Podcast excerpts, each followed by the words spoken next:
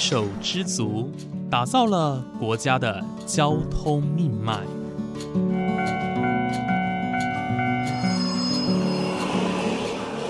翻山越岭，运送着历史的独家记忆。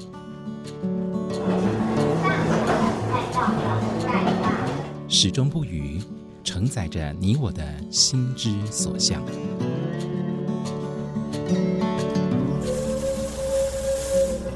各位旅客您好，欢迎搭乘本班次列车，我是胡浩辰，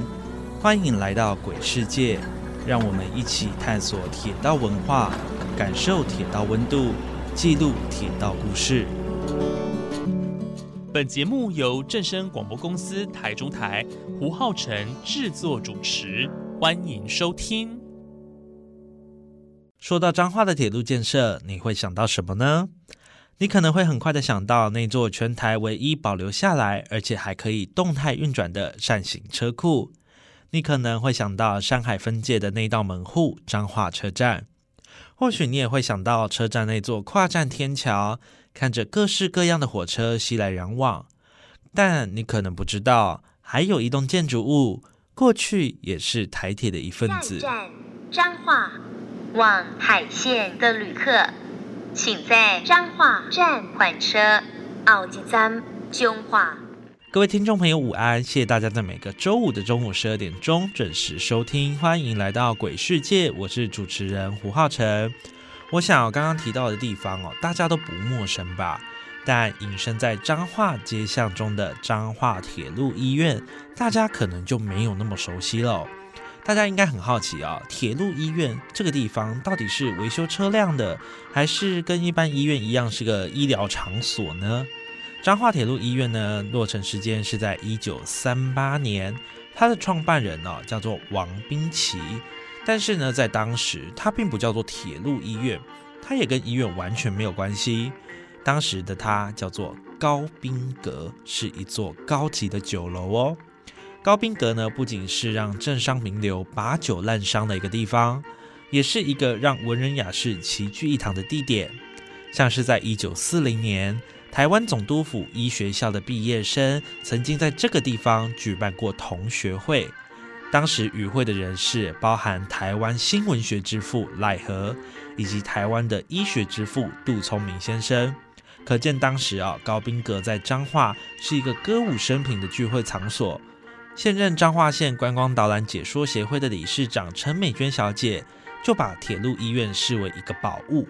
不仅居心民仪的分享它的过去和它的价值，对于内装更是了若指掌。那我们曾经在这里呢，会有那个我们台湾新闻学之父赖和先生，还有我们台湾医学之父杜聪明先生，他们曾经在这里来开过会啊，因为我们知道这个地方。真的就是在火车站前面，真的交通方便，因为铁路的关系。没错。那后来曾经出了我们讲的，它我们简称叫铁路医院。嗯。那我们刚刚在楼上有看到那个墙壁上上面有看到那个是瓷砖。对。那还有一间一间的，那是以前的，就是那一间一间对整间对。那现在刚好，哎，文化局他们来整修，那时候曾经闲置空间过一阵。那后来我们文化局整修完以后，现在我们的大爱集团来进驻，现在目前就是营运的现况。二战过后，高宾阁正式转型成为了医疗场所。在初期的时候呢，只提供给铁路的员工看诊使用，一直到了一九六零年，扩大为铁路医院。在当时啊，也是彰化地区第一间具有开刀房的医院哦，而且正式开放给一般的民众看诊使用。但是在一九八四年呢，也随着其他的医院逐渐的成立。彰化铁路医院呢，就宣告歇业了。这栋建筑物的用途也经过多次的转换，像是曾经有婚纱业者承租这里，但也因为营运的问题而退场。如此美丽的古迹却没能够被妥善运用，导致二零一一年的时候一度面临拆迁的危机哦。当时彰化县政府希望把这个地方拆掉，作为停车场使用。所幸当时的文史工作者与居民强烈的争取保留铁路医院这栋美丽的建筑，而陈美娟老师就是其中一员。刚好你要说这个铁路医院哦，它目前的所有权还是在台铁职工服委会上面哦。那据说我们这个呃铁路医院哦，前阵子是有面临的一个危机哦，这个危机叫做呃就是要被拆除作为一个停车场哦。能不能请老师跟我们分享一下当时的那个状况？因为听说当时你好像也有加入这个抗争。对对对对对对对，哇，对，跟这栋房子哦，真的很有渊源，因为刚好有一天哦，听说啦要把它拆掉变成停车场，嗯，那我们我心里就一直在想，因为我们都每天都在这里经过，都想这栋建筑物这么漂亮，这么这么的特殊，那我想说它拆掉了变停车场，因为我们的心里就知道没有了拆掉，没有了就是没有了，再也回不来了，所以当下我在想说这栋建筑物它很特殊，那它至关于小溪能够风化这些非常重要的一个点。那就我们就真的就这样子举抗议的那个，后来终于把他留下来了。嗯，啊，所以还好，我们现在可以能够来在这里，真的感谢大家一起把它维护下来。这样是当时哦，这件事大概发生在十几年前嘛，对不对？嗯，那当时呢是彰化在地的很多文史团队哦，然后还有社区的民众也是非常自愿性的想要把这栋建筑保留下来。那呃，所幸现在我们可以看到它的原始风貌。大家如果来到铁路医院，也可以看到它非常淳朴啊，甚至有一些是从呃它创立初期就有的一些格局或者是建筑的风貌哦。这个地方我看得到。在经过酒楼、医院、婚纱店不同身份转换的铁路医院，现在是由大爱服务照护团体所经营。不过，让当地居民很纳闷的是。为什么好不容易保留下来的一栋古迹——彰化铁路医院，是由长照机关接手经营呢？大家对于长照的既定印象，疾病痛苦逐渐浮上心头，甚至有居民表示，古迹不是拿来这样使用的。而执行长林秀如不仅在社区召开多场的说明会，更举办多场的活动，让社区的居民看见他们想要活化铁路医院的决心。这一路走来，因为还没有走到尽头，是这边还没有画上句点。我不知道我们的团队跟我们的发想，这条路是对的还是错的。因为呃，我们在扰动地方的时候，其实遇到了非常多的困难。一刚开始，呃，小西街这一条街的居民，或者是在地的文史者，虾米呀，是接长照单位来加，哈，他们。抗争下来的东西，居然要变成一个长照中心，他们就会想到疾病，想到死亡。他说，一个古迹不是拿来这样用的。所以，当他们知道是我们来承承揽这个物业的时候，哦，非常的不友善。当我们在开说明会的时候，他们都说，希望呃铁路局能够取消这样子的物业管理，然后。不要是这样的一个单位来运营这样一个地方。那我们也透过非常多的说明会，然后在地的一些活动，然后邀约他们进来我们这个场域，然后更认识我们，然后他们才会慢慢卸下心防，说哦，原来不是他们想象的，是跟疾病、是跟传染、是跟死亡有关系的议题在这里发酵，是在这里我们希望能够延续高宾阁这样子。宾客往来、川流不息的那样子的场景，再重复刻到目前。那以前呃高宾阁的时候，它应该都是文人雅士来的地方。然后铁路医院的话，它承载的是一些急难啊、救助啊、疾病。那我们希望把这两个元素，因为我们做长照照顾的话，就把这两个元素结合起来。所以我们办了一些活动，让在地的居民能够更了解我们。我们也结合他们一起办活动。所以呃，在这里的话，其实慢慢的能够被他们认可，然后也知道有我们的存在。那我们也希望。这一路走来，我们坚持的东西，最后是一个好的果实啊！但是在目前为止，我们真的很辛苦，因为二楼您刚刚有想说我们要做日照，但是我们从一百一十年跟政府申请到现在，目前为止都还没有下文，所以我们高宾阁现在目前都还在试营运，因为我们提的计划案都还躺在地方政府。因为它还没有审核通过，那我们也希望说，呃，在这个过渡时期，不要把它当成蚊子馆，然后让别人都不知道这个地方的美，所以我们会透过一些活动，然后透过一些二手市集，然后让更多人走进来，然后原来知道说它这里整修以后，它是这么漂亮的一个建筑体。林秀如用了许多方式哦来活络铁路医院，他期盼把这边打造成一个轻盈共创的基地哦。他创立了一个横跨年龄层的轻盈剧团，结合在地年轻人新奇创意的执行力与长者丰富的生活经历，透过戏剧合作的方式呈现出来。另外，铁路医院一楼也提供给返乡的青年作为创业基地使用。二楼的大礼堂也有学生作为成果发表的使用，积极把这一栋古迹和年轻人的距离拉近。他们也和周围的店家合作，开设专属于这个社区的手作课程和工作坊，邀集社区的民众一起参与。虽然说新冠肺炎的影响甚巨哦，不过他们也不畏困难，积极摆脱社会的刻板印象。那因为这样子的话，我们都一直想要扰动地方说说，因为大家都现在在讲地方创生，地方创生，那这个名词应该大家也非常耳熟能详。但是大家怎么去实践，怎么去落实？这个前身我们去做了一个轻盈黑客松，后来我们就想说，嗯，那我们既然要把这轻跟银能够元素能够融合在一起，那我们就发想，我们想说，我们来成立一个剧团。当时候我们要。第一批的演员，我们都怕没有人来报名，哎，结果报名很踊跃，然后我们就筛选了十五位团员，然后他们自己去想了呃我们的脚本，然后自己去演练，然后我们就首次我们在去年就有公演，公演的时候有一些呃地方地区的呃协会的人来看到，就会邀约我们去他们的社区去做表演，嗯，所以。呃，这也是我们觉得说，希望能够它延续。那大家会觉得说，您一定会说，为什么要用剧团的方式来表演？那因为我觉得现在的年轻人，不管你就在咫尺，就在我就在你面前，但是还是用手机对话，人少了谈话的温度。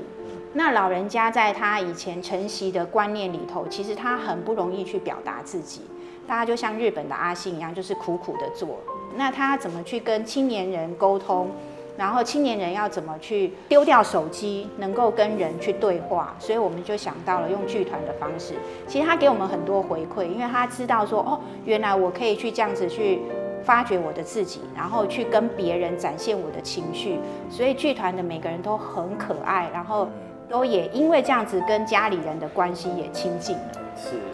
我觉得这是一个很好凝聚社区的一个方式哦。大家可能会觉得说，哦，我们可能让年轻人啊去关心在地的长辈等等的。不过，只想透过另外一种方式，让大家能够更凝聚在一起。因为大家都知道，戏戏剧不是。一两个人可以完成的一件事哦，呃，包括你在前台的演出，包括你在后台道具制作啦，或者说你要安排走位啊，戏剧的指导，甚至是一些技术的操作，其实这些都是非常繁复的。那我们就是各司其职，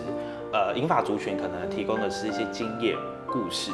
年轻人他提供的是一些技术啊，或者是说他在现在在学校所学比较创意的方式哦。那透过这样子的剧团，让大家凝聚在一起。刚刚有提到说。社区除了呃轻盈共创的，它其实还是主要蛮蛮多一部分是着重在英法族群的部分。金英党这边有没有做一些像结合其他的，例如像什么手作实作课程啊，或者是说有没有一些结合学校校园的部分哦，然后来跟社区结合，有这一部分的实力吗？呃，我们现在就是在扰动地方的时候做了轻盈剧团以后，其实我们一直有在发想。用怎样的元素来去创造一个零碎经济？就像在您现在在的铁路医院，其实我们让五十五岁以上的中高龄重返就业职场，然后我们呃透过培训，请他们来做我们小西街的深度旅游的导览员，那他们也会在我们每个月做我们绘本导读。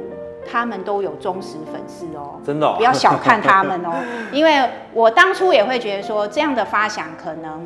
嗯，不会有什么人来青睐。那在疫情期间，长辈们都关在家里，然后你可以去我们 FB 去看他们第一支影片，其实你只看得到听得到声音，看得到日光灯，都看不到长辈的样子，因为他们就一步一脚印的，然后慢慢的去琢磨，剪成一支影带，然后在线上念绘本给呃听众们听。然后这些就是他们在疫情时间他们产生出来的才艺。坐落在小溪特色街区的彰化铁路医院，绝对是这里的地标之一哦。我们刚刚提到的小溪特色街区，它其实并不是一条路的名字，它是泛称过去啊彰化古城西门到北门中间的这段路廊。也因为人潮聚集于此，加上彰化车站就在不远的地方，这里逐渐发展出了一项产业——布业。除了贩卖布料之外呢，相关的纺织业也随之兴盛。许多商人在这边下了订单之后，布料会透过铁路的运输到台北最知名的成衣商圈五分埔，热闹的程度可以媲美台北的西门町。戴家明是新永设计实验所的负责人，年纪轻轻的他走遍了许多的国家，并将这些实力带回台湾。而投入小溪特色街区文化工作的他，在从事地方创生工作之前，他访问过在地的耆老，挖掘过在地的文史资料，更细细说到铁路对于小溪特色街区的深远影响。我们当初地方创生团队进来的时候，就有依照这样子一个脉络去搜寻它有什么样一个在地特色，我们就发现到它在日治时期的时候就是一个纺织。布料贸易的一个很重要的集散地，是那自然而然，小西街它在这个铁路规划上面，它是非常靠拢这种交通枢纽的一个核心地带。那我们知道，发展商业，你的交通一定要先发达。对对，那小西街当时就是具备这样子的条件，所以它呃缺少一个社交场地，就是所以才会有一个我们的高宾阁的诞生。了解，对对对对啊。所以像包含像是我们呃台北的五分埔啊，当时有一些布料的一些相关的这些呃来源，也有一部分是从彰化上去的哦，是，对对，也是就是透过铁路运输嘛，刚好从彰化运到松山火车站下车也是到了，对对对啊，所以在这一块的话，其实真的去从商会的角度去了解，应该也可以了解到蛮多。这方面的资讯，嗯，对对，所以在过去哦，小西街区这边是以一样是成衣业跟布布业，或者是相关像一些做纽扣的啦、裁缝的啦、啊缝纫这种产业相关哦。对，那。呃，甚至说一样，我们透过铁路去运输，运输到其他像是五分部，呃，也是一个成成衣业非常重要的一个据点哦。北部的地区，就像刚刚嘉明说的，在商业活动要活络起来之前，它的前提就是它的交通一定要非常的顺畅。哦，虽然说过去的火车没有开得多快，不过至少它是当时最方便、最快速的一个交通工具哦，所以也是可以见证看透过产业，我们来见证了铁路当时的一个重要性。不过好景不长，一九七八年中山高速公路通车，更快速、更便捷的交通方式取代了铁路的重要性，小溪特色街区面临了严重的产业和人口外移。那些光景就此一去不复返，徒留的是几间老旅社、老餐厅，还有些许过去遗留下来的街景。